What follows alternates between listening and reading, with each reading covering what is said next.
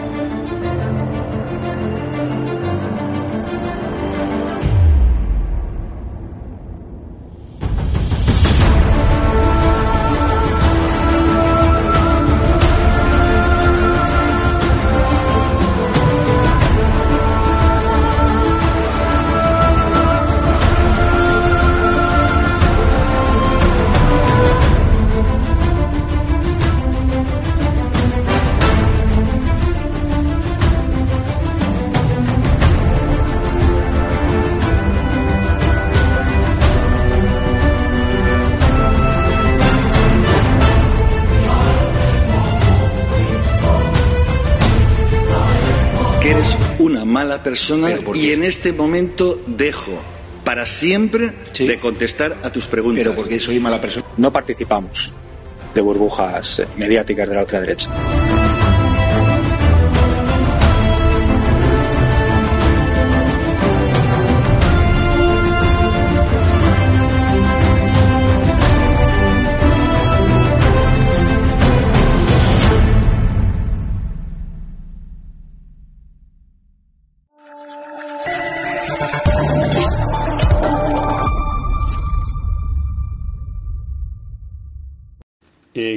Mi blog he tratado estos días temas, claro, estamos en un momento de verdadero golpismo y eh, es inevitable tratar estos aspectos.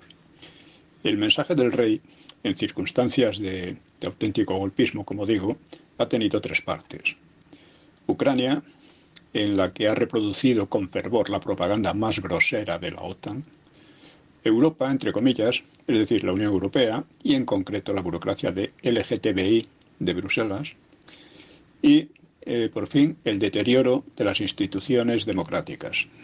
Lo que más llama la atención es la ausencia de España, de una idea de España, que el rey ha supeditado por completo a la OTAN, USA Inglaterra más satélites, y a lo que llama Europa, España no existiría o no tendría lugar en el mundo más que supeditada a lo que llama Europa y a la OTAN, una supeditación cuyo símbolo se llama Gibraltar. Finalmente, felicitó a los españoles en cuatro lenguas, en lugar de limitarse a la común y constitucional, como si España fuera una confederación de varias naciones. Si el rey ha hablado de las instituciones democráticas, es porque éstas están en serio peligro podría interpretarse como una advertencia al PSOE, que es el que principalmente ha entrado en un periodo constituyente antidemocrático, antiespañol y también antimonárquico. Quizá se haya referido al PSOE, pero al invocar la unidad de los partidos para superar el peligro, podría entenderse también que la amenaza viene de Vox. La monarquía se la está jugando por olvidar su origen en el franquismo y querer complacer a unas izquierdas y separatistas que por tradición histórica son antimonárquicas. Ya pasó en 1930-1931. Yo soy demócrata y creo que la monarquía puede servir a la convivencia en paz y libertad más que unos republicanos que demuestran querer repetir lo peor de nuestra historia. Pero si la monarquía decide volver a suicidarse, nada podrá impedirlo. Lo realmente grave es que pueda hundir consigo a la democracia y al propio país. En cualquier caso, vivimos tiempos de golpismo. Observo muchas voces derrotistas y quejosas que suponen por adelantado el éxito del desastre, el éxito del golpe, al que seguramente tratarán de adaptarse, y muy pocas voces que adviertan su resuelta decisión de impedirlo. Creo que Vox es la única. Con respecto a, estos problemas que tenemos, he comentado también en el blog Más España y Más Democracia el hecho de que tenemos un ejército cipayo. Como ustedes saben, los cipayos eran las tropas eh, en la India eh, al servicio de Inglaterra. He denunciado a menudo que por obra de los políticos España tiene hoy un ejército cipayo embarcado como auxiliar en operaciones de interés ajeno, bajo mando ajeno y en lengua ajena. Lo del mando y la lengua son obviedades, bien demostrativas de la realidad, pero alguno podría objetar que su participación en operaciones de la OTAN son en interés también de España como país europeo y occidental.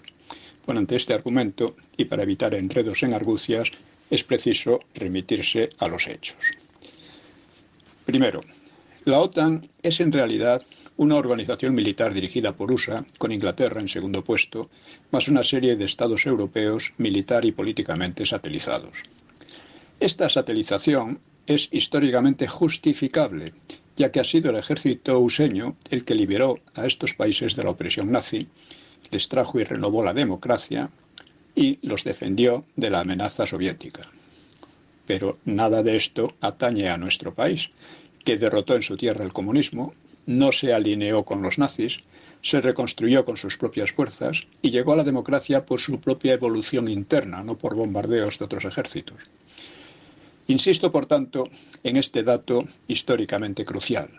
España no tiene la enorme deuda histórica, moral y política de casi todo el resto de Europa, y su satelización en la OTAN solo obedece al designio de unas oligarquías que tenemos sin conciencia nacional ni histórica y enfeudadas a USA y a Inglaterra.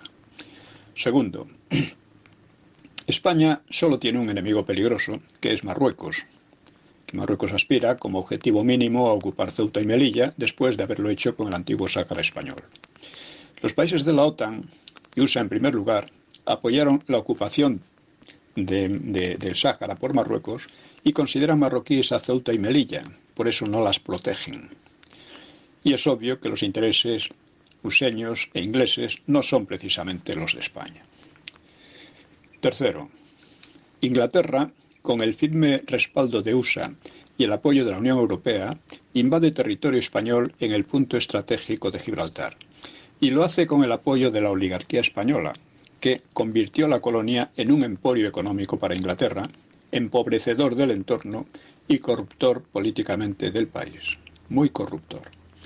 Tanto en relación con Ceuta y Melilla como con Gibraltar, los intereses anglosajones son más que ajenos contrarios a los de España. Cuarto, USA dispone de ejércitos gigantescos con capacidad destructiva nunca vista. Dirigiendo a la OTAN, ha protagonizado una serie de agresiones en Serbia, Irak, Afganistán, Siria y Libia, sobre texto de liberarlas de tales o cuales tiranías, aunque, por lo que respecta a España, son amigos y aliados de la democracia marroquí. Estas operaciones han concluido en costosos fracasos a un precio terrorífico de cientos de miles de muertos, millones de desplazados y una corriente de emigrantes que han creado en Europa serios problemas sociales y políticos. España ha sido arrastrada a varias de estas aventuras, haciéndose su casta política o su oligarquía, como se la quiera llamar, cómplice a tales efectos. Eh, quinto, las citadas operaciones de la OTAN han respondido claramente a intereses anglosajones, aun si los cálculos les han salido fallidos, porque no les han resultado nada bien. Pero ninguna de ellas ha respondido en lo más mínimo a intereses españoles. Por el contrario, la intervención en Irak, especialmente, ha procurado a España una desastrosa involución política por la victoria de Zapatero tras los atentados del 11M de 2004 esos atentados fueron atribuidos, no importa si con o sin eh, falsedad, pues a venganza por dicha intervención española. Esta es una lección del peligro que entraña la satelización política y militar del país. Sexto, parecía que, con todo, las guerras se habían alejado definitivamente de Europa, pero ahora tenemos en Ucrania, en el mismo corazón del continente, otra nueva. Y nuevamente ha sido la OTAN la inductora y alimentadora de dicha guerra, siempre con el pretexto, una y otra vez falso, de luchar contra una dictadura. También en alimentar una guerra que está destrozando a Ucrania participa con entusiasmo la casta política española, con lo cual se hace cómplice moral y obliga a España a compartir serias complicaciones económicas y a la larga políticas derivadas de esta intervención. En fin, es evidente que España se ve maldecida por unas castas políticas sin conciencia histórica ni democrática, contrarias o indiferentes a los intereses de España. Hay también muchos mandos militares educados en las doctrinas useñas que asumen con fervor su condición de ejército cipayo. Y al respecto, debemos recordar cómo pasó lo mismo en la invasión napoleónica o cómo una gran parte de los altos mandos militares optó en 1936 por el Frente Popular, es decir, por el programa de sovietización y disgregación de España, que hoy lo tenemos de nuevo. Y esta es la situación real de un país en la crisis política interior y exterior más grave desde la guerra civil, y ante la que casi todo el mundo quiere cerrar los ojos, guiado por ilusionismos pueriles. Mi conclusión es que España no puede rehacerse sin volver a la tradición de neutralidad, única tradición exterior que ha proporcionado al país los mayores beneficios morales, políticos y también económicos.